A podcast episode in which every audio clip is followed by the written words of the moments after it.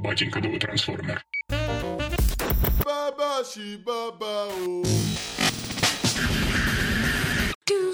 А, уже пошло, да, наконец-то? Давай.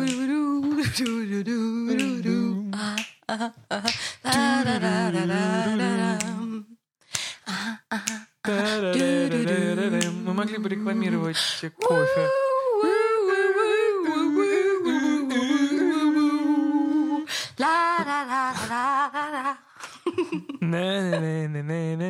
Be happy, don't worry. А, вот, только сейчас что мы за песню.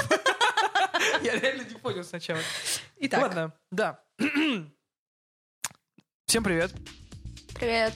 Это подкаст «Батенька да трансформер», штаб-квартира.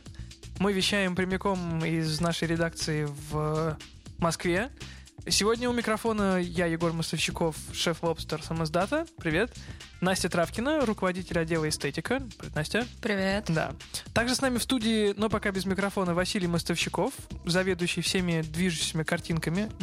Он, значит, что Вася делает все, что касается видео. И за звук сегодня, как обычно, отвечает Федя Балашов, главный по звуку в нашем самоиздате. Вот.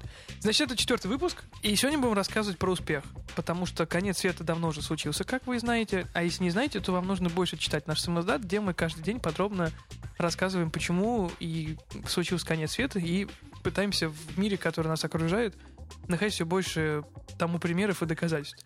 И, как понятно, успех — это одна из главных движущих сил в э, мире конца света, потому что сам факт существования человеческой жизни, сам факт того, что человек вообще существует, э, это уже некий успех, потому что даже сперматозоиды, которые еще не стали человеком, они должны одержать некую победу, достичь успеха, чтобы на свет появился человек. Ты Поэтому что, как- тоже смотрел документальный фильм, который называется The Sperm Race? Э, Не, есть такой фильм. Я только видел э, фильм Вуди Аллена «Все, что вы хотели знать о сексе, но боялись спросить». И там был эпизод новеллы, в которой Вуди Аллен играл сперматозоид, который выпрыгивает, готовится к десантированию в э, женскую вагину, и он очень боится этого, и он, и он задается вопросами на, на тему того, есть ли жизнь после эяку- эякуляции. Вот.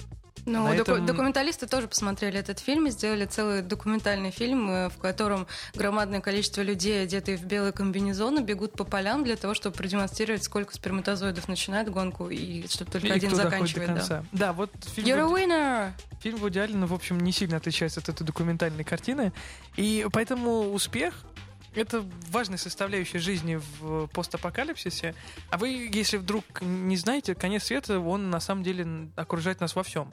В продуктах, которые вы едите, в новостях, которые вы читаете, в музыке, которую вы слушаете, в кино, которое вы видите, в темах, которые вы затрагиваете в разговорах с своими друзьями или врагами. Куда, что, куда бы вы ни посмотрели, вокруг вас всегда есть какой-то пример конца света. Поэтому успех — важная его составляющая. И чтобы понять, почему, почему так важен успех для современного человека и на что он готов ради этого идти, я предлагаю начать, собственно, с э, словарного, энциклопедического, академического определения э, слова «успех». У меня для этого есть выдержка из э, главной современной энциклопедии, называется она Википедия, разумеется. И вот что на этот счет нам говорит Википедия, что успех... Алло, где-то... Успех — это всего лишь достижение целей в задуманном деле, положительный результат чего-либо, общественное признание чего-либо или кого-либо. Вот. К всему прочему, успех — это поселок в Казамикянском районе Астраханской области, э, деревня в Миякининском районе Башкортостана и деревня в Спас-Деменском районе Калужской области. И, конечно же, как и всякий успех, э, все, ну, все истории успеха так или иначе мистические и таинственные, поэтому в деревне Успех, которая находится в Астраханской области, э, несколько лет назад была странная история, когда с кладбища пропадали кресты, и потом они появлялись, они пропадали с могил и внезапно появлялись у домов людей, э, потому что некий житель деревни Успех решил прийти к успеху, и он э, воровал кресты с кладбища пытался их продавать, пускать на металлолом, вот. А потом все-таки решил, что надо сбрасывать кресты обратно. И его не постиг успех, потому что его арестовали. Вот. Э, Значит, э, если говорить про, про то, на что люди готовы идти ради успеха, то мы можем сказать вам историю, что в Австрии, э, опять же, несколько лет назад э, молодой человек решил поставить э, рекорд прийти к успеху таким образом по пребыванию, э, по нахождению человека в огне. Человек решил, что нужно поставить рекорд, и он поджег себя. И целых 5 минут и 41 секунду он э, находился в состоянии горения. Э, это фиксировали сотрудники книги рекорда Гиннесса. И э, человек поставил рекорд, потому что он достаточно долго горел. Вот, мы можем даже вам продемонстрировать, мы можем включить э, звуки, которые сопровождали это ужасное зрелище. Что-то похоже на звуки дискотеки обычно. Да, да, да. Ну, я вам э, расскажу, что происходит при этом э, на видео. Значит, мужчина, которого зовут э, Арнольд Тоберстон, решил, что нужно поджечь себя, поэтому он приобрел мотоцикл и специальный костюм, в который его надели, и его поливают специальным горячим средством, которое вы используете летом при приготовлении шашлыка, дрожжек. И он, значит, подожгли трос, и он потом проехался через, вдоль этого горячего троса и просто 5 минут 41 секунду горел. При этом люди запускали фейерверки э, и ставили странную немецкую музыку. Вот сейчас можете послушать ее.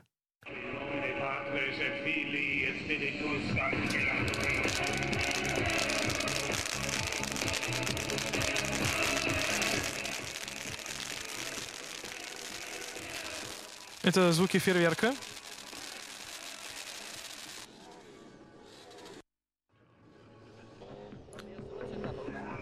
Немножко техно-викинга.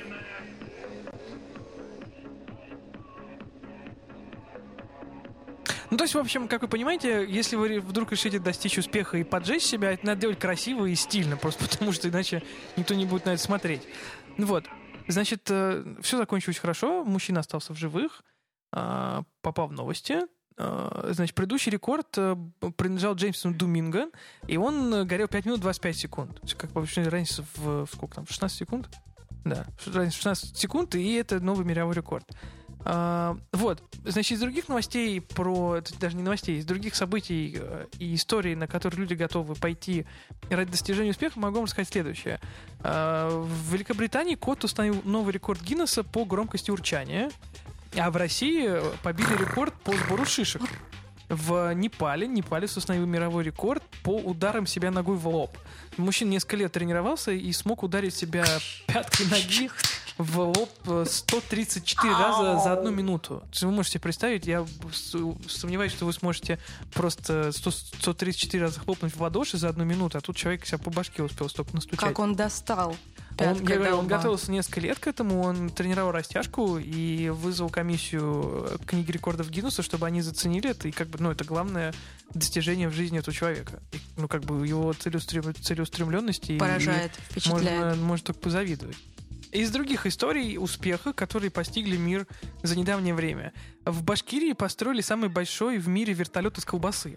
Это была одна из самых смешных новостей своего времени, потому что, а, когда они стало известно, интернет наполнился а, счастливым визгом, потому что наконец-то у нас будет вертолет из колбасы. Ведь вертолет из колбасы то, чего нам не хватало всю жизнь.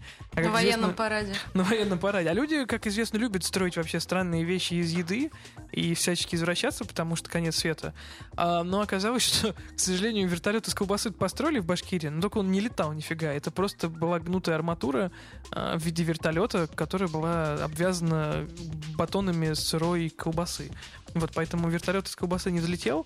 Э, его потом, кажется, разорвали на части, чтобы съесть. Значит, фильм российского режиссера Сарика Андреасяна э, побил антирекорд в кинопрокате США. Он выпустил фильм «Ограбление по-американски» с Эдрином Броуди и Хайденом Кристенсеном. Это человек, который снялся в роли Анакина Скайуокера в э, приквеле «Звездных войн». Э, этот фильм показали в двух кинотеатрах в Америке, и фильм собрал 254 доллара в первый уикенд. Вот, это тоже достаточно успешная история. Более того, я надеюсь, что однажды в разделе эстетики в киношоке выйдет, э, выйдет текст, посвященный подобным историям успеха, потому что все-таки мы можем много узнать о себе и мире, если посмотрим фильмы, которые никто не хочет смотреть. Наконец, э, одна из последних историй успеха, которая постигла мир, э, произошла с малолетней гражданкой России, которая вместе с родителями приехала отдыхать на Кипр и случайно завоевала две медали по карате. Тут, значит, увлекательно, что девушка не хотела участвовать в никаких соревнованиях и просто проходила мимо под центральной площади города, в которой проходили соревнования по карате. Не, не будем задаваться вопросом, почему это происходит в центре Ларнаки э, на площади соревнований по карате на Кипре, но вот девушка случайно как-то в этом поучаствовала и получила две медали. Ее тренер по карате московский был этому очень сильно удивлен, а ее родители были удивлены еще больше.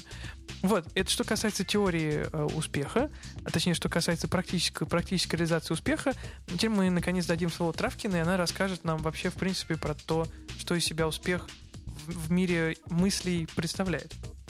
Мне кажется, что основная проблема понятия успех то, что за ним не стоит ничего конкретного. Все люди очень хотят достичь успеха, но обычно этого хотят люди, которые ничем конкретным не занимаются. Поэтому прежде чем поговорить о теории достижения успеха, мне бы хотелось тех, кто еще не нашел свое занятие, сориентировать, чем бы таким можно заняться, если ты не гениальный стартапер, но просто хочешь э, преуспеть на каком-то редком поприще. Я нашла э, самые высокооплачиваемые работы мира, в которых можно достичь успеха, не особо раскидывая мозгом. Э, например, Bounty Hunter – это охотник за головами. Э, это очень рисковая, конечно, работа, но зато за подозреваемых которые сбегают из тюрьмы э, без залога в 100 тысяч долларов, Bounty Hunter может поднять от 10 до 45 тысяч долларов. В общем, всего лишь э, охотиться головами, как персонажи омерзительной восьмерки Тарантино. Есть еще э, такая техническая работа. Это чуваки, которые являются одновременно дайверами и прокладчиками труб. Ну, Они это прокладывают... тяжелая работа, кстати говоря. Это очень. тяжелая э, и опасная работа, но очень высокооплачиваемая. А дайвер, который прокладывает э, трубы э, на дне океана, зарабатывает от полутора тысяч долларов в неделю и может поднять около 90 тысяч долларов в год. Хм. Вот. Из дайверов есть еще одна, мне кажется, еще более опасная профессия. Это ловец э, жемчуга. На... А это все еще до сих пор практикуется вручную? Да, серьезно? это до сих пор практикуется вручную. То, Я то даже есть... видела фотографии, там чуваки все так же плавают безо всякого оборудования. То есть со времен 20 тысяч лет под водой ничего не поменялось существенно? Да, и на побережье Австралии э, такой ловец жемчуга может получить э, до 1200 долларов в день, э, и его работа осложняется тем, что там плавают акулы. Слушай, а вот по, по поводу ловца жемчуга, я насколько помню, там же история в том, что они прыгают, а почему они, ну, то есть 21 век, неужели до сих пор не изобрели никаких средств, которые помогут держать там воздух подольше в легких, когда ныряют? Не, ну у нас есть баллоны, но я так понимаю, что они слишком тяжелые для такой работы. Там, наверное, не... слушай, я не знаю, почему они без оборудования. Ну, ну то есть это, в общем, это достаточно тяжелая работа. Потому что шахтеры поди полторы тысячи долларов в неделю не зарабатывают. Потому что это, в общем, работа не сильно легче. Вот это вообще лайтовая работа. Называется условно профессиональный иностранец. Если вы хорошо выглядите, умеете поддержать э, светскую беседу и важно выглядеть и носить смокинг, то вы можете претендовать на должность профессионального иностранцев в Китае, потому что в этой стране присутствие иностранцев на какой-то деловой встрече сильно поднимает статус организатора встречи, и там ничего не нужно, кроме харизмы и хорошего внешнего вида такого дорогого, и профессиональный иностранец получает от 1000 до 1600 доллар, э, долларов в неделю. Я не, не буду переводить это в рубли, все будут очень громко, очень гру- ну, грустно Ну, просто курс все время меняется, так что... Но все много, да. Да, много. В Китае есть еще одна э, лайтовая должность, это преподаватели английского. Э, и прикол в этом такой, что поскольку там очень много людей и очень востребован английский, э, уровень знания английского может быть, ну, такой средний достаточно для нашей страны, поэтому если вы хотя бы немного владеете английским, вы можете смело ехать в Китай и преподавать там поводу преподавателей английского языка в Австралии очень популярная эта штука, чтобы австралийцы, которым не хочется учиться работать, они просто уезжают за границу и преподают английский язык. Что не могу здесь говорить о том, что австралийский английский это один из самых чудовищных вариантов английского, который не, ну, хуже только ирландского. Хуже шат... а, угу. Нет, ну, хуже только ирландское, что вообще не невозможно понять, что люди говорят. Но австралийцы любят ездить, э, например, приезжать в Россию и преподавать английский язык. Я был знаком с двумя такими преподавателями. Одного звали Эндрю, другого звали Клинт. Они оба были похожи на общипанную вареную курицу. И достаточно быстро, достаточно быстро их хрупкая душевная организация под натиском российской действительности э, давала слом. И у людей абсолютно сносила голову. Они сходили с ума. Значит, Клинт э, занимался тем, что он очень быстро спился и приходил на занятия, ложился, он закрывал просто, заклеивал окна в аудиторию бумажкой, ложился на, на там, он брал три стульчика мягких, на которых надо сидеть вообще, ложился на них, натягивал на себя свою бомжатскую шапку и говорил, типа, ребята, у меня жуткое похмелье, я уехал в депо, набухался с машинистом, я умираю, э, давайте вы сейчас откроете учебник где-нибудь и просто будете молча читать. А, но у Эндрю была еще более жесткая история, потому что Эндрю, мало того, что быстро спился в России достаточно, он познакомился с русской девушкой по имени Зина. И он э, познал настоящий успех – Потому что Эндрю, э, мало того, что влюбился в русскую женщину по имени Зина, э, выяснил, что у Зины есть музыкальная группа. И Эндрю стал играть в этой группе на пиле. И он стал ездить в гастроли по России и играть на пиле. И он, конечно же, очень быстро отказался от своих планов вернуться обратно в Сидней. Э, и ну, прошло лет семь с нашей последней встречи. Я не знаю, что с все еще где-то в глубине я, России. Я думаю, что где-то сейчас, где-нибудь в Омске, Эндрю сидит и печально играет на трубе. Это весьма, ну как... Подожди, по... на трубе или на пиле? Ой, на пиле, на пиле, извиняюсь. Он играл на пиле, да. Я ни, ни разу не, не видел, как Эндрю играл на пиле, но звучала эта история весьма... И он был доволен, но он говорил, что вот я, это успех. Поэтому не обязательно ехать в Китай, в общем, чтобы работать преподавателем английского, можно просто приехать в Россию. И бухать. Ну и бухать. Ну и главное остаться в живых. Потому что там у Клинта, Клинта было очень тяжело. Он первое время, у него реально была вода и света боязнь от того, как он много пил, он не соображал ни черта. Он однажды, э, он под конец э, обучения нашего, он год нам преподавал английский, и он э, под конец сказал, что, ребята, знаете, в этом мире вы не сможете выжить, если не будете правильно уметь материться матом по-английски. Поэтому я сейчас буду учить материться по-английски. Он нас, в общем, учил, как правильно материться. Это было лучшее занятие, это было единственное занятие, на котором присутствовали все. Никто не прогулял от занятия, потому что все хотели узнать. Вот. И потом Клинт вернулся обратно на остров Тазмания, откуда тазманский дьявол из Луни Тюнс родом. И тоже, наверное, был успешен. Окей, если вы хотите достичь успеха, не расставаясь э, с такими прекрасными занятиями, как потребление алкоголя, можно устроиться дегустатором пива. Их обучают при пивоваренных заводах, и мне не написано, сколько за это нужно, за это можно получить денег, но, э, в общем, обучиться несложно, потому что нужно быть в курсе тонкостей пивоварения и пивоварения, пиво, не знаю, э, и знать достаточное число терминов по поводу пива.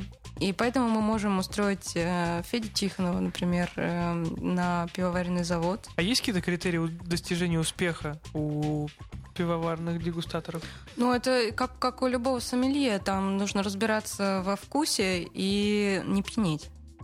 Ты перечислил достаточно много странных профессий, которых это только верхушка айсберга странных профессий, которые есть сейчас в мире. А, поэтому интересно узнать, э, какие могут быть, в принципе, критерии успеха в таких профессиях. Например, э, какая может быть, какой может быть критерий успеха у пивного дегустатора? Нужно ли лучше всех... То есть он, он получается, он должен пробовать пиво и говорить... И типа, говорить nice или, или, или нет, отстой. Или отстой, да. да? Я в Ирландии был на дегустации виски на заводе Джемисона, и это, ну, то есть занятие, конечно, чудовищное, потому что тебе приносят кучу колпачков с виски, ты их пробуешь, и ты должен почувствовать разницу между несколькими сортами виски, и вообще нет никакой разницы наверное, пивной дегустатор должен чувствовать какие-то вот тонкие ну да, вот Федя у нас чувствует, он может всякие там описания. Мы, когда он дает мне стакан одного пива, я говорю, фу, блин, что он такое горькое? Да ладно, горькое, здесь нотки кедра с подкопченной соломой, блин, не знаю, что такое. Мы, кстати говоря, про пиво мы на прошлой неделе презентовали собственный сорт крафтового пива Батингова Трансформер. У нас была презентация в баре Крапива, и сейчас пиво разливают в баре Крапива. Он находится в Потаповском переулке 5 дробь 2. А это метро Чистые пруды. А, и скоро у нас появится лимитированная коллекция из 100 бутылок с фирменной этикетки нашего пива, и можно будет ее купить. А, Плюс походится, правда, за ним. Вот. И это пиво как раз сделал наш штатный тестостерон Федь Тихонов. И Федь Тихонов перепробовал 200 сортов пива крафтового. Ну, э, это, он, это, опять же, только верхушка айсберга количества этих сортов. И, и вот он утверждает, что у пива есть какие-то там... У нашего пива якобы есть какой-то привкус апельсина, Якобы. якобы жженой какой-то корки и сол. Я- ну, то есть ты пьешь и тут не понимаешь. А, видимо, пивной дегустатор должен чувствовать вот эту всю разницу. Вот. Соответственно, так, наверное, я думаю, стать иностранцем в Китае, который хорошо выглядит, тоже не так просто. Ты наверняка должен соответствовать каким-то... У меня есть э, одна профессия, последняя в этом списке, к- которой, по-моему, легче всего э, соответствовать. Она называется профессиональный обнимальщик. Э, Это, это очень странный бизнес, новый бизнес, который на взлете. Пока что в мире существует только 16 подобных компаний. Задача обнимальщика э, разделить свое ложе с незнакомцем и обниматься с ним, ничего более. Э, Профессиональный обнимальщик зарабатывает в среднем 80 долларов в час или 300 долларов за ночь. Ну, то есть как бы расценки стандартные, но просто за обнимашки. То есть это просто ты лежишь и обнимаешься. Да, мне кажется, такой показатель одиночества человека в современном А это японская мегаполисе. профессия? Э, Я не знаю, я не поняла, если тут в мире, наверное, в разных странах, у нас вряд ли такое есть, потому что у нас достаточно обнимашек в утреннем метро. И в СИЗО. Это правда. В Японии вообще много странных профессий. Но как, если не говорить про странные профессии, в Японии есть культ успеха вообще достаточно большое значение имеет, потому что Япония это страна с одним из самых высоких уровней самоубийств, потому что там, ну, там, там вообще достаточно э, специфический э, уклад и строй мыслей у людей, но не- нельзя никак, то есть не- невозможно подать вид, что ты в чем-то облажался, не справился с чем-то и не достиг в чем-то успеха. А там достичь успеха очень сложно, потому что страна маленькая, народу очень много, не так много, как в Китае, в котором реально за одно рабочее место борется несколько десятков человек, и там в китайских ресторанах э, вместо одного человека работает, э, то есть там, если человек, например, не знаю, должен быть метродотелем в ресторане, открывать дверь, то в Китае это будет делать 8 человек, просто потому что нужно куда-то людям устраиваться на работу. Э, В Японии очень сложно пробиться и достичь успеха, поэтому там есть истории про то, как люди приходят работать в какую-нибудь корпорацию, э, будь это, не знаю, компания, которая выпускает компьютерные игры, у них очень жесткие, у них очень жесткие есть, например, ком- компания Konami, да, это одна из главных вообще компаний по производству игр, у них очень жесткие есть нормативы по работе, если ты не будешь соответствовать, если ты не будешь достигать успеха, то тебя ждет весьма жестокое наказание. Например, вас могут отправить на несколько месяцев э, собирать вручную, если вы работаете клерком или там программистом, плохо справляетесь, вас отправят э, собирать вручную игровые автоматы, которые потом пойдут в, в, в огромные и- т- игровые залы, вот. И в Японии, если вы не достигаете успеха, то вы, скорее всего, покончите жизнь самоубийством, потому что от вас отвернется общество, не будет на вас э, будет на вас смотреть с презрением, да и вы сами не можете позволить себе выглядеть как-то нелицеприятно. Вот. Поэтому там вот как раз в Японии профессия обнимальщика вполне может быть, потому что там люди весьма одинокие, живут в маленьких квартирках и очень сильно страдают. Вот. Среди прочего, в Японии, опять же, если говорить про успех, у них одно из самых э, невероятных телевидений на свете, что тоже, конечно, успех в наше время, потому что телевидение не способно давно уже удивлять, а в Японии они умудряются это как-то делать. Вот, и Василий Мостовщиков, который здесь присутствует, э, рассказал нам сейчас, что в Японии лучше всех преподает английский язык, Потому есть специальные шоу, в которых, э, если вы... то есть японцы, которые... Они очень плохо знают английский язык, они не учат его практически. А те, кто учат, говорят очень плохо и непонятно. И для них есть специальное шоу. Если во время шоу на камеру э, люди, которые учат английский язык, будут смеяться от того, как их э, одноклассники говорят по-английски, то прибегают специально обученные люди и шлепают несчастных японских студентов э, по заднице огромными лопатами. И сейчас вам предлагается послушать, э, как звучит это достижение успеха по-японски.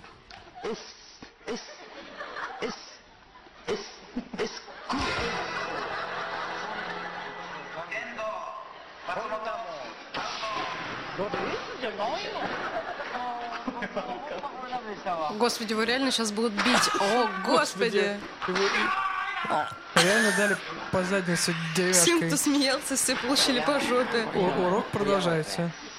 uh, Today I can answer. notions Э, только что человек пытался сказать слово question, и его одноклассники смеются. Ой, их много смеется, и они уже знают, что им будет больно. Ой, ой. Но это, видимо, не делает урок менее смешным. ごえー、トラントランペット Domu. Chciałbym pytać, przeczytać słowinicy? Ben. Ben. Ben. Ben. Ben. Ben. Ben. Ben. Ben. Ben. Ben Мне сейчас тоже по жопе дадут, видимо. Давай. Венес. Венес, ну. Венга. Ой, нет, это неправильный ответ был. Аут. Так. Ой, как плохо. Сейчас... Им всем очень грустно. Ой, опять. Ну, в общем, это был урок английского. Это было отлично. Пос- После этого наши русские ученики не должны жаловаться на то, что наша школа жестокая. Да, это правда. Могло быть все гораздо хуже. Вот, значит, э, мы поговорили про Японию, про достижение успеха. Поэтому э, вообще культ успеха достаточно важная штуковина для мира в огне, потому что им все окружено. Вы можете, посмотрите на рекламу, вы посмотрите в телевизор, вы посмотрите на ку- культ успеха вокруг и поймете, что, блин, не, не очень понятно, не очень понятно, в чем успех заключается, но вы видите рекламу какого-нибудь, э, который рисует вам красивый образ жизни, где вы сидите на, на у бассейна, да, и вам кажется, вы успешны. хотя Успех это не очень. потреблять еще больше. Да? Ты думаешь? Ну да, э, успех измеряется по тому, сколько товаров ты способен приобрести. Мне кажется, в основном поэтому.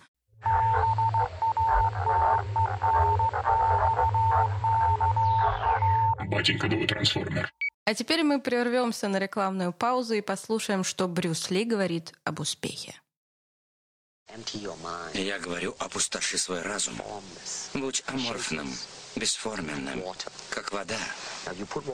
Ты наливаешь воду в чашку, она становится чашкой. Ты наливаешь воду в бутылку, она становится бутылкой. Ты наливаешь воду в чайник, она становится чайником. Вода может течь, а может крушить.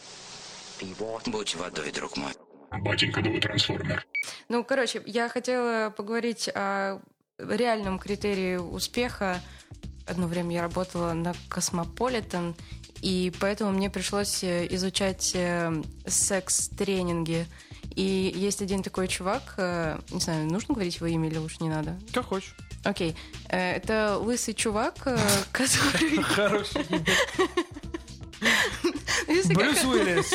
Практически Брюс Уиллис. Это, в общем, советский мужик, который в э, юности переехал с родителями в Америку, и он э, очень печаль... у него было очень печальное детство. Э, Он был страшный, э, несимпатичный дрищ, и никто не хотел с ним встречаться. Но когда наконец-то в 17, 18 или вообще 19 лет у него появилась первая девушка, у них случился секс, это было так плохо, что она от него ушла. Мало того, что ушла, она еще и рассказала об этом подругам, поэтому в школе девушку он найти уже не мог, потому что все знали, как он плох. Когда он нашел вторую девушку, она продержалась несколько раз, но потом сказала, извини, все так плохо, что я, блин, больше не могу.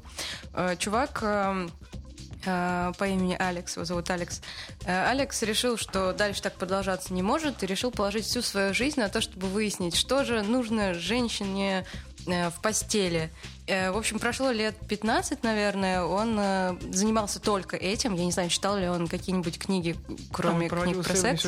Он проводил исследования, причем он не только читал и смотрел, но он организовал себе встречи с разными людьми, от э, владелец и работниц публичных домов до известных каких-то казанов, до которых он э, сумел достать, и всех опрашивал, ну, насчет, насчет секса. В общем, в итоге он создал такую целую, вот как есть спортивная секта, называется, вот у него также есть э, его э, секта, он говорит, что он готовит секс-элиту.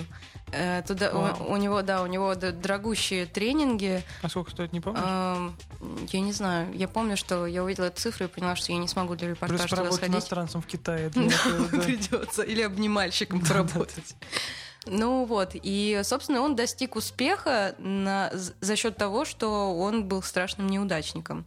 И здесь вполне конкретный путь. Он попытался исправить э, то, что в нем есть самого слабого, и я не знаю, как у него с женщинами, но с публикой у него все в порядке, потому что публики у него очень много. И вообще-то он рассказывает достаточно правильные вещи, которые, ну, взрослому осознанному человеку, в общем, должны быть известны, но поскольку у нас достаточно такая патриархальная среда, где э, многие мужчины до взрослого возраста не знают, где что расположено, он вполне себе успешен. Ты знаешь, ты когда сказал, что он д- достучался до казанов, я просто представил себе, как он берет казан, в котором можно варить, и как он с ними общается по поводу того, где что находится. А, Ты вспомнил текст про пикаперов, который у нас вышел на этой неделе а, из серии «Внутри тек- секты», и там тоже, ну, и там тоже центральная мысль текста была в том, что идеология пикапа а, строится на полном отказе от того, кто ты есть такой, э, ради достижения успеха. Там была приведена цифра, что в России только один сайт pickup.ru, по их словам, по крайней мере, за последние сколько там, 20 лет а, провел тренинги и образовал 10 тысяч мужчин. Научил их премудростям пикапа, как правильно общаться с женщинами, как нужно себя подавать, как нужно строить диалог, как нужно обращаться к барышне для того, чтобы развести ее на секс. И, ну, и как раз вот там вся идеология вот строится на том, что ты должен, должен максимально быть не тем, кто ты есть на самом деле. Ты должен показывать себя таким альфа-самцом, ты должен демонстрировать девушке, что она абсолютно бессмысленна, и должен всячески избивать, м, показывать ей, насколько она тебя не интересует, и заодно делать вид, как будто читал Пушкина. И это по, по утверждениям э, пи- пи- пикаперов работает, но мы как бы не можем это проверить наверняка. Мы можем что- проверить это наверняка, потому что ну, у нас сейчас только одна женщина в эфире, но, по-моему, каждая женщина, которая ходит по улицам, сталкивалась как минимум с двадцаточкой пикаперов, которых видно сразу, потому что они э, подкатывают, не видя вообще ничего вокруг, и говорят заученными текстами, так что ты смотришь на них, и иногда они, у, у них у самих есть такой прием, называется срыв шаблона, когда ты подкатываешь, и вместо того, чтобы говорить там привет, сразу начинаешь какую-то телегу, ну, типа, чтобы сбить э, женщину с толку, Чтобы она не успела тебе ответить нет. Да, да, типа, чтобы нет, она не хочу, не да. успела. Называется срыв, бла-бла-бла. Называется срыв шаблона.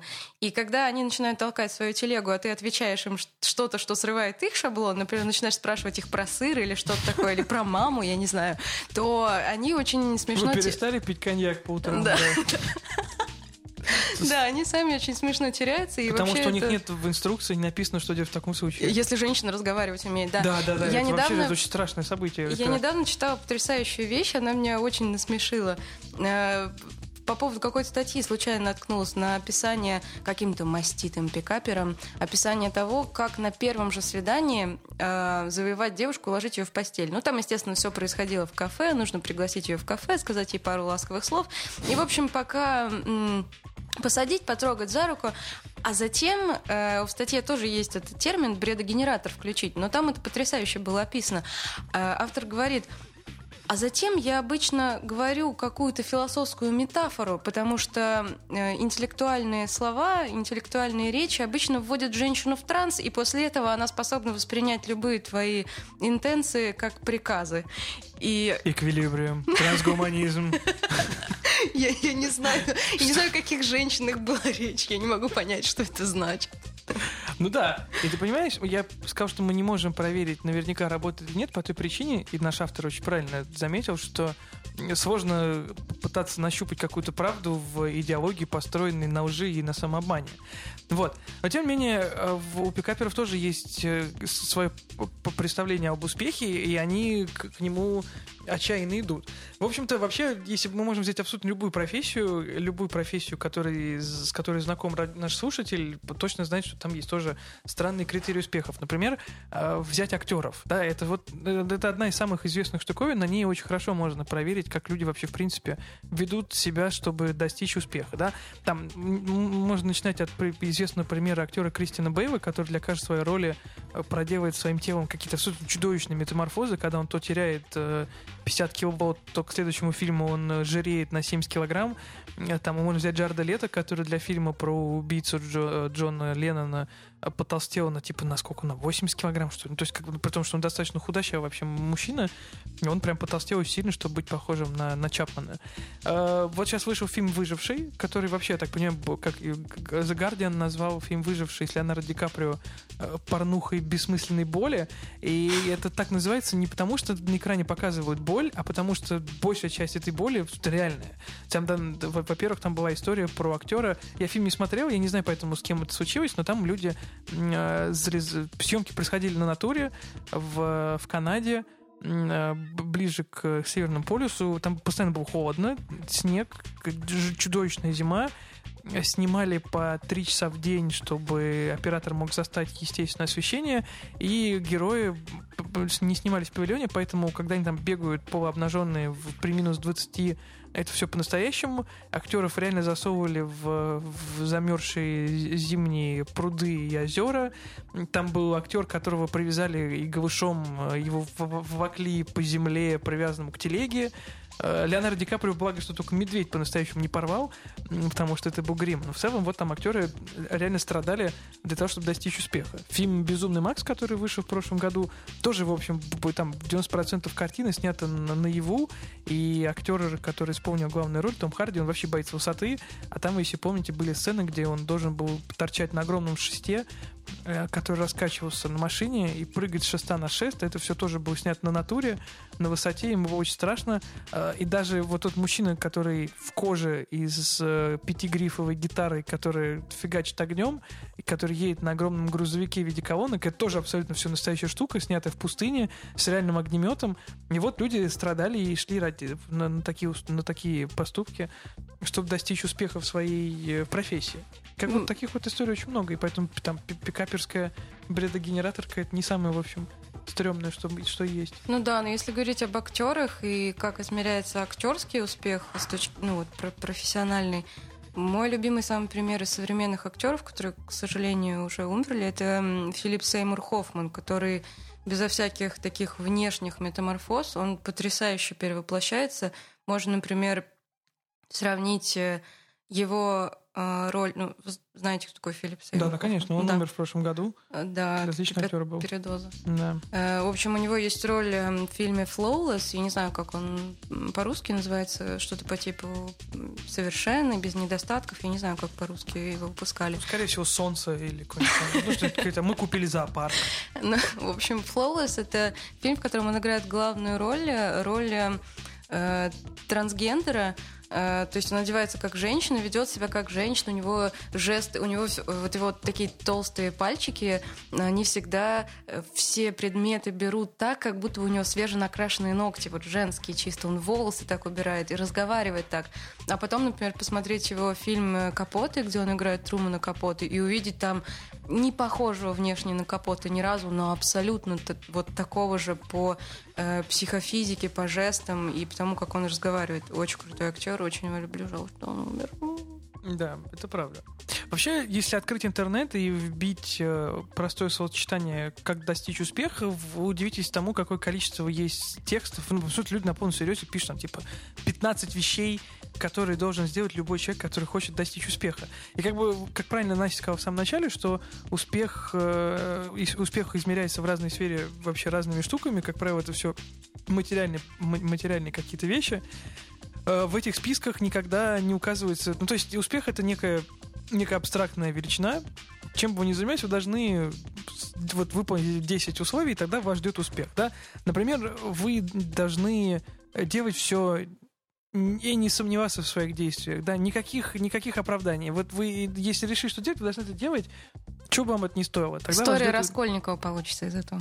Да, ну то есть как бы, понимаешь, вот, а я об этом говорю, ты можешь взять, вот, ты можешь взять инструкцию, состоящую из 10 пунктов. А первый пункт, никаких э, оправданий. Второй пункт, это, каса... это все не только про материализм, да, это про некую большую какую-то цель. Э, нужно рано просыпаться, э, нужно быть все время активным и действовать, нужно придерживаться каких-то принципов, какие бы они ни были. Нужно быть уверенным в себе, э, иметь причину и как бы ну, понимать, зачем вы это вообще делаете, к чему стремитесь. Ну, то, тоже, в общем, логично. Э, значит, нужно понимать, и нужно стараться делать, э, пойти еще дальше, чем пошел кто-то другой. Э, учиться, безостановочно учиться чему-то новому и рисковать. Вот, значит, если вы берете, вот это просто один из сотни текстов, которыми я наткнулся, а, готовясь к передаче, где говорится, как достичь успеха. Если вы возьмете вот эту штуковину, мы можем применить это абсолютно к любой человеческой деятельности. Да, то есть мы можем сказать, как приготовить хороший пирог ну, говорим, проснись рано. Проснись рано, э, знай, зачем ты делаешь. Потому что я хочу поесть. Э, учись на ошибках других, да. Типа, кто-то сжег пирог, потому что забыл вытащить его. Наверное, так не стоит делать. Надо рисковать. Можно добавить перца в пирог. Э, и прочее, прочее. А если мы привожим это дело на какую-нибудь другую, на другое явление, например, э, как вы создаете бомбу, ядерную водовородную бомбу в Северной Корее. Не сомневайтесь. Не сомневайтесь, да, рискуйте. Э, учитесь на ошибках других.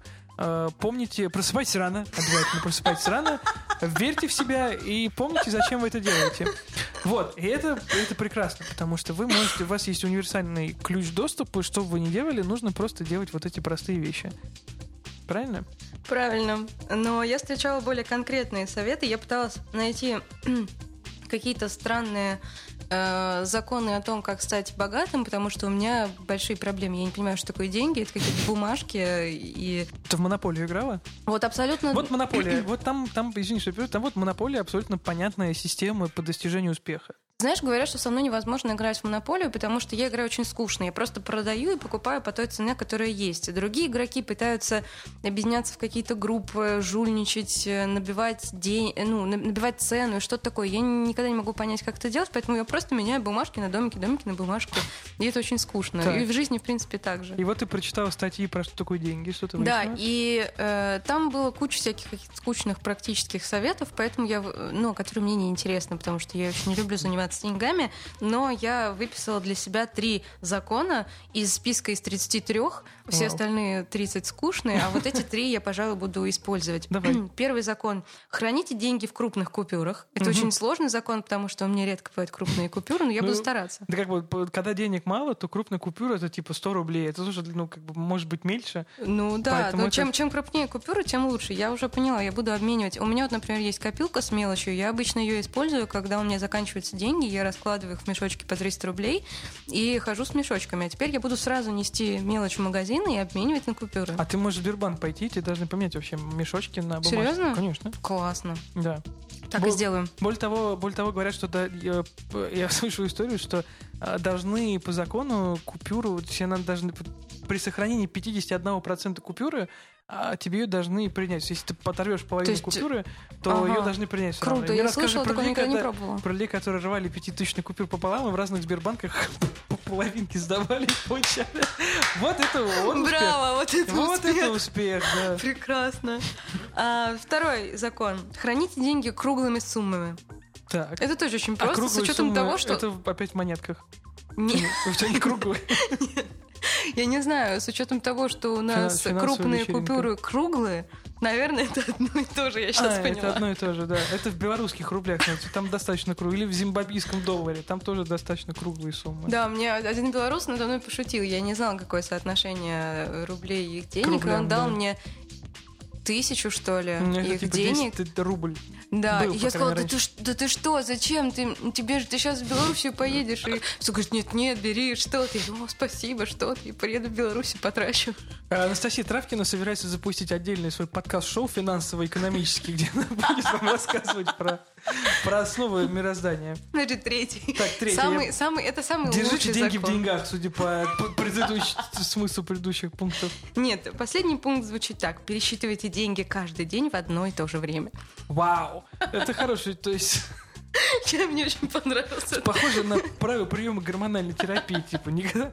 Может, это развивает концентрацию, я не знаю. Считать деньги каждый день в одно и то же время и отмечайте, как, как быстро они у вас заканчиваются. У нас сейчас в редакции находится стопка фальшивых, э, то есть не фальшивых, это, банкноты банка приколов, Тот банк, который еще не решили лицензии. Э, э, Центробанк еще не решил этот банк лицензии. У нас есть стопка долларов фальшивых, не фальшивых, прикольных. И их можно пересчитывать. А что, нельзя называть э, Ну, просто если мы говорим, что у нас фальшивые доллары, то я думаю, что это не совсем правильно. А. Откуда у нас фальшивые доллары? Нет, у нас нет фальшивых долларов. Фальшивый доллар в два раза дороже, чем рубль. Даже он, даже он дороже, чем рубль. Вот, э, поэтому надо пересчитывать деньги каждый день в одно и то же время. Это хорошее надо, что звучит весьма многообещающе. Да, мне кажется, что... Ну, это, это магическое действие да. какое-то, да. Ты знаешь, возвращаясь к монополии, я вычитал тут на днях, э, что я читал статью почему-то про, про то, как э, главы разных известных компаний больших, э, какой у них есть так называемый killer question, то есть вопрос убийца, который они задают во время собеседований новым сотрудникам. И там было много странных вещей. Там, например, чувак, ну, то есть там нет любопытные достаточные подходы. Вместо стандартных вопросов, кем себя видите через пять лет, или там почему хотите нам прийти, или почему думаете, что вы подходите для этой, для этой карьеры. И это, опять же, тоже к историям успеха. Там один человек, например, говорил, что я предпочитаю э, вытаскивать э, с, с, с, как, соискателя на ужин в ресторан дорогой и проверяю, мой основной тест уходит, упирается в э, винное меню, потому что человек, он попадает сразу в нестандартную ситуацию, к которой он не готовился, да, это как вот у пикаперов срыв mm-hmm. шаблона, шаблона. И он, э, по тому, как человек поступает с винной картой, можно много о нем понять. Например, он находится в компании топов, и он хочет быть с ними наравне. Закажет ли он самую дорогую бутылку? Закажет ли он э, какую-то дешевую бутылку? Возьмет ли, откажет ли он вообще что-либо заказывать? Да? Как он с этим поступит? А, значит, э, там было много разных примеров. Так, а как расшифровать это там было? Ну, как бы ты, ну, ты да, и вот и, и, и надо смотреть еще, как человек обращается с официантом, потому что это самый важный показатель, как человек обращается с людьми, которых, принципе, почему-то считать обслуживающим персоналом, хотя это такая же работа, как любая другая работа на этом свете. А, ну, то есть, если ты заказываешь дорогую бутылку, которую ты не в состоянии потянуть, но думаешь, что ты находишься в обществе каких-то классных людей, так это тебе что-то одно. Ну, то есть, там он, э, там человек... Ну, конформизм ты имеешь в виду? Уровень конформизма ну, определяется? Послушай, я, я честно скажу, что в той статье э, там статья была очень смешно построена. Люди, как бы, они, э, гендиректора этих больших компаний рассказывали про свои э, вопросы убийцы, но не объясняли, какими, что они считывают с них и по какому принципу. Наверное, потому что для того, чтобы эти вопросы для них дальше работали. Но, тем не менее, там один из гендиректор, гендиректоров сказал, что очень э, хорошо играть с соискателем в монополию, потому что по монополии и потому, как человек пытается там достичь успеха, можно вообще много понять о его э, поведении, о тактиках и о том, как он себя, в принципе, вообще ведет. Вот. А мне больше нравится история о том, как работодатели играют с соискателями в Го. Потому что Го... А есть такое, где играют в Го? А, ну, я ну, в Японии по-любому а, ну, играют. Японии, да. Но и в, в Гугле, например, я знаю, играли. Ну, в, какие-то, в каких-то топовых совсем компаниях. Вообще, я когда ходила...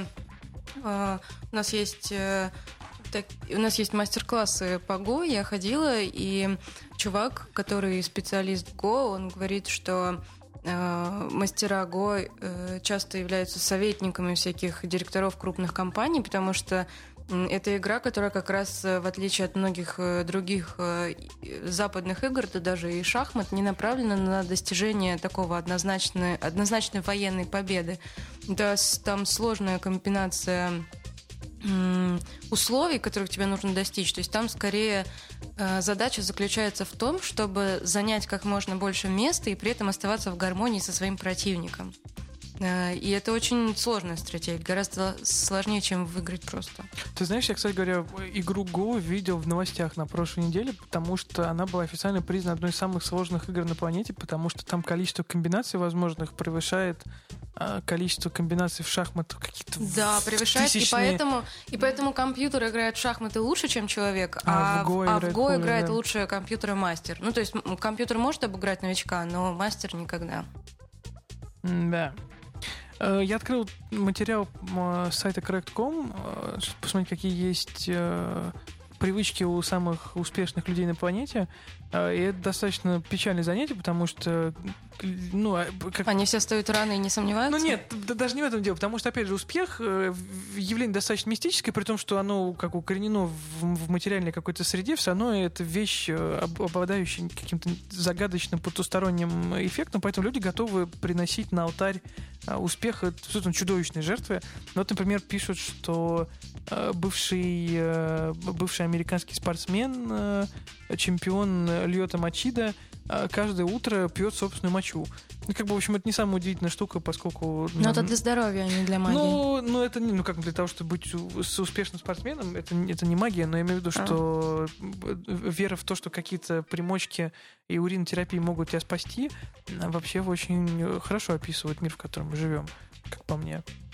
Но мне больше всего понравился вот сегодня то, что Вот, я... Извини, пожалуйста, вот Бенджамин Франклин, оказывается, у него была привычка а, по- принимать так называемые воздушные ванны. А, каждое утро он э, вставал перед открытым окном, голый абсолютно, и стоял, и таким образом принимал воздушную ванну для того, чтобы начать хорошо день и быть успешным. А, ну на, на улицу, что ли, ходила? Ну, очевидно, что не в ванную комнату, да, на улицу, конечно. Ну, а ты думаешь, на банкноты просто так, ли, попадают? Я думаю, что, ну, что так. Вот Труман Капота есть, я говорю, тоже.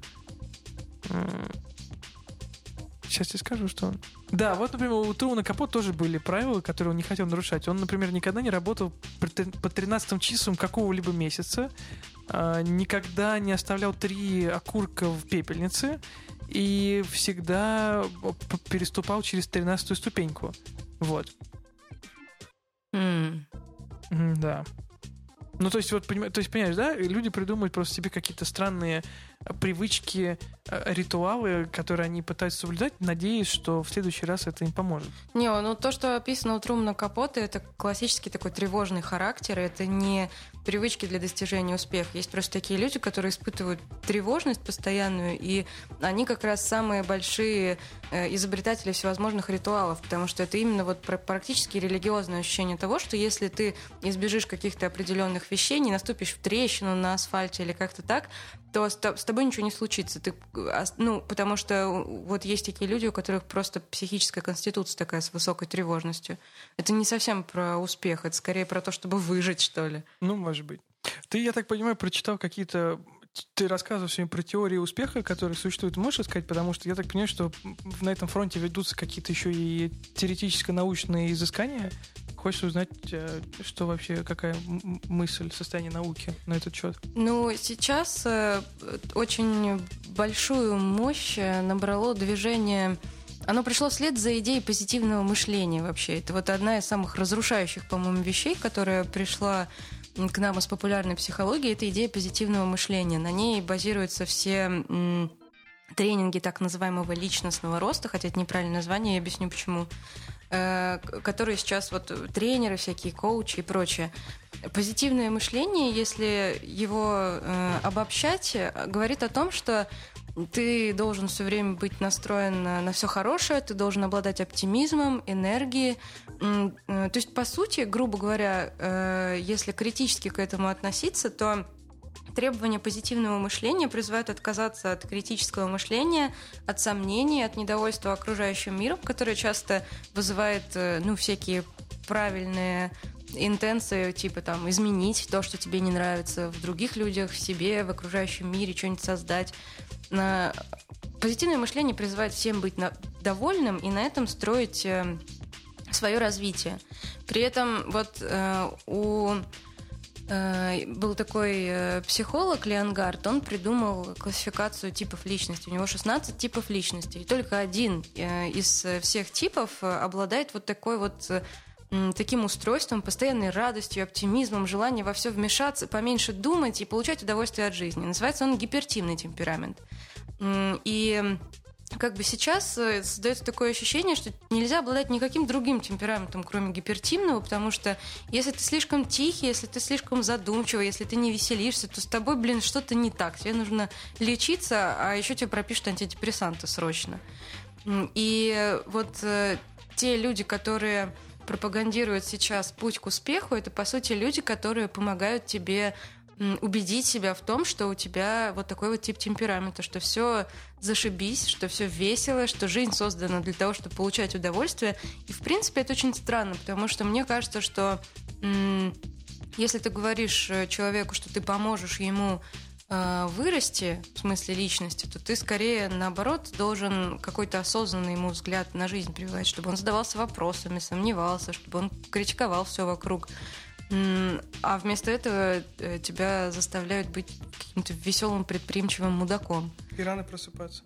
И Да. рано просыпаться, да? И ни, ни, ни в чем не сомневаться. Никогда ни в чем не сомневаться. И личностный рост это на самом деле неправильно, потому что с, э, если точную терминологию брать, то личностный рост это те изменения личности, которые происходят с ней естественно. То есть это раскрытие эм, каких-то естественных свойств, э, заложенных в человеке с самого детства. И тренер по личностному росту, по идее, это психотерапевт, который помогает тебе там избавиться от всяких травм и прочее. А вот э, рост личности это уже другое. Ну, это терминологический вопрос, но просто он показывает э, грамотность научную людей, которые эти тренинги проводят. Слушай, а вот эти типы, о которых ты говоришь, это имеет какое-то отношение к так называемой соционике? Это примерно одно и то же, правильно? Ну нет, соционика — это просто классификация типов личности, которая из Юнга вышла, и она немножко так по-другому. Но все классификации друг на друга похожи, и там, в принципе, можно составить такую таблицу, в которой сопоставить деление людей по астрологии, по соционике, по четырем тип- типам темперамента, по 16 и по всем остальным, и они будут так или иначе коррелировать. Просто скажем так, ни одна из этих систем не описывает э, всех э, людей исчерпывающе. Она дает какие-то абсолютные типы. Это примерно как э, краски, которые содержатся в радуге, да, там. Мгм.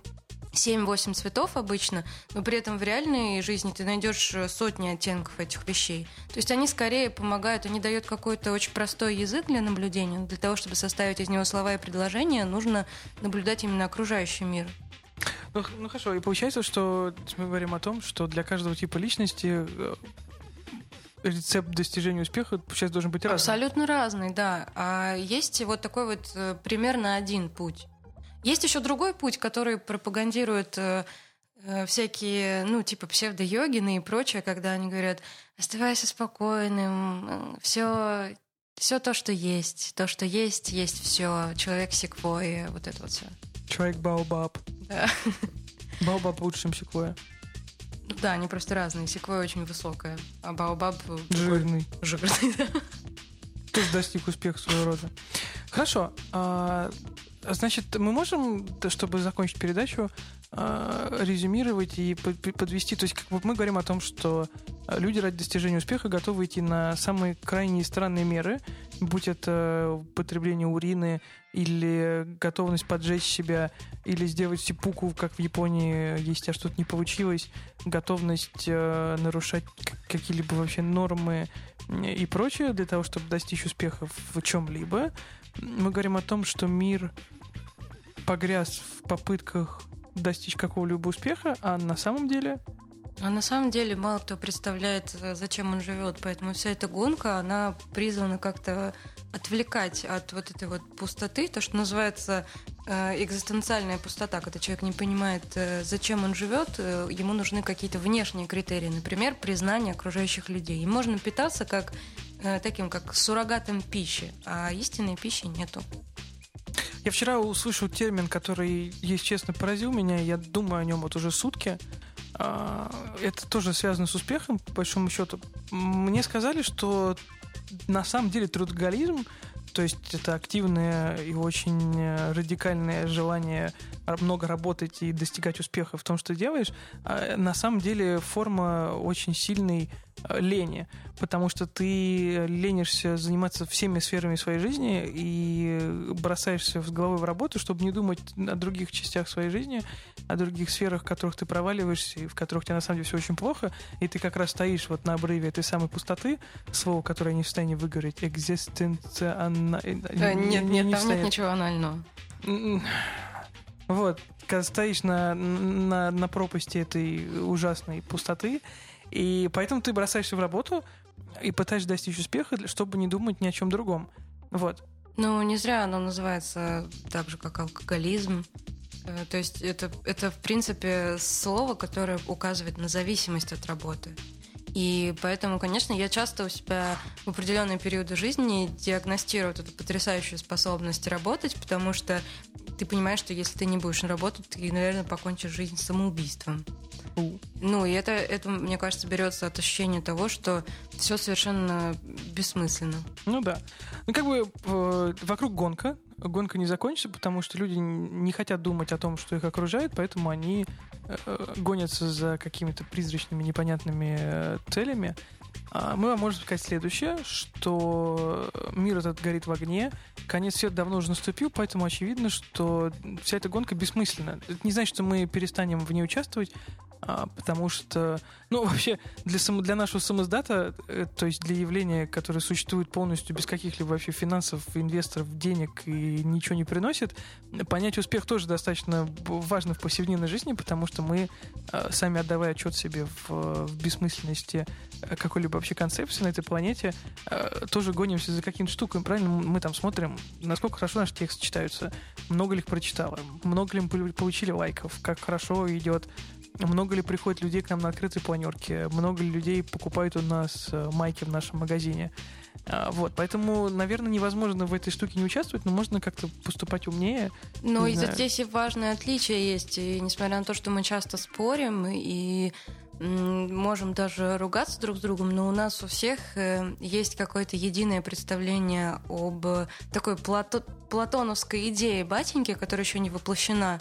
И мы гонимся не за успехом и не за тем, как нас читают и сколько к нам пришло, а за а тем, чтобы... мира, конечно. Это за тем, чтобы... идея? Ну, не, не очень. Я не о том немножко говорила. Но захват мира это количественный, я имею в виду, показатель.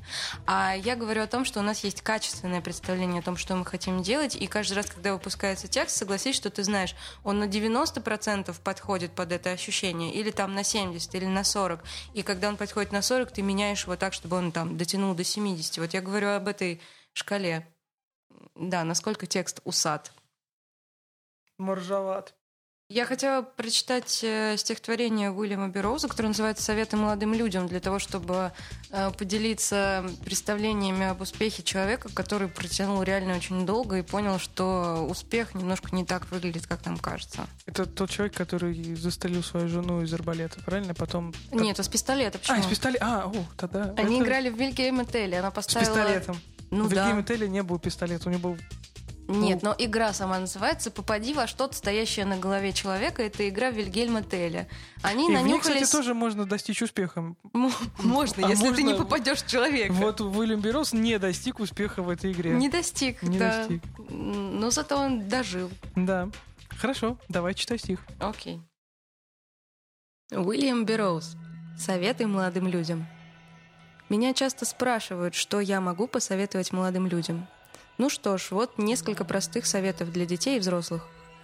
Никогда не вмешивайтесь в ссору между мужчиной и женщиной. Опасайтесь шлюх, которые говорят, что им не нужны деньги. Черта с два они им не нужны.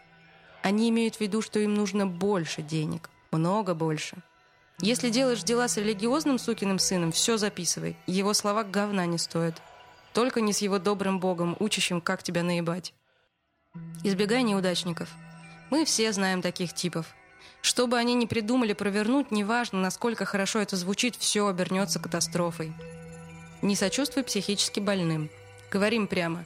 Мне не платят, чтобы я слушал эту бредятину. Ты конченый болван.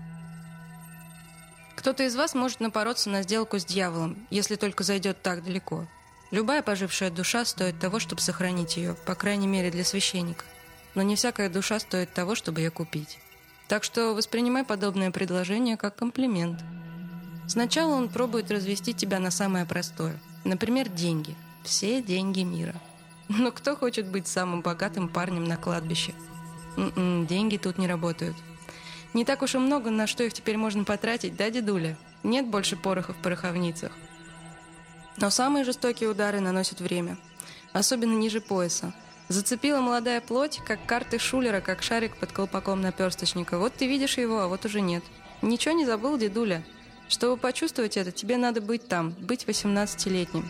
М-м, тебе не 18, тебе 78.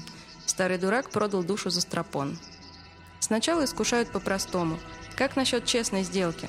Ты всегда хотел быть доктором, так вот тебе твой шанс. Почему бы тебе не стать великим целителем и не помогать человечеству? Что в этом предложении не так? Да все вообще не так. Вообще все не так.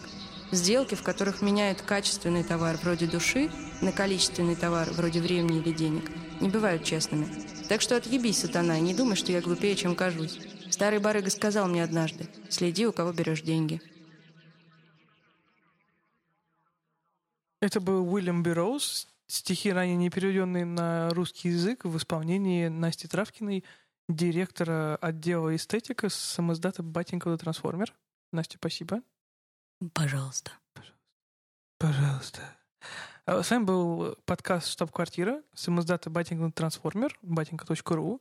А, Спасибо, что слушали. Пожалуйста, заходите на shop.batinka.ru, это наш магазин. Покупайте наши поло, футболки с логотипом и футболки с э, портретом Тодора Глаголева. И наклейки.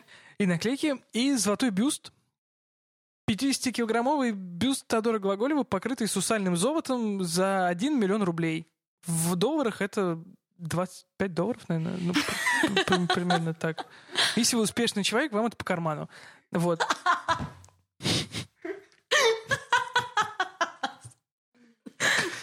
Спасибо большое, мы вас любим. Будьте успешны.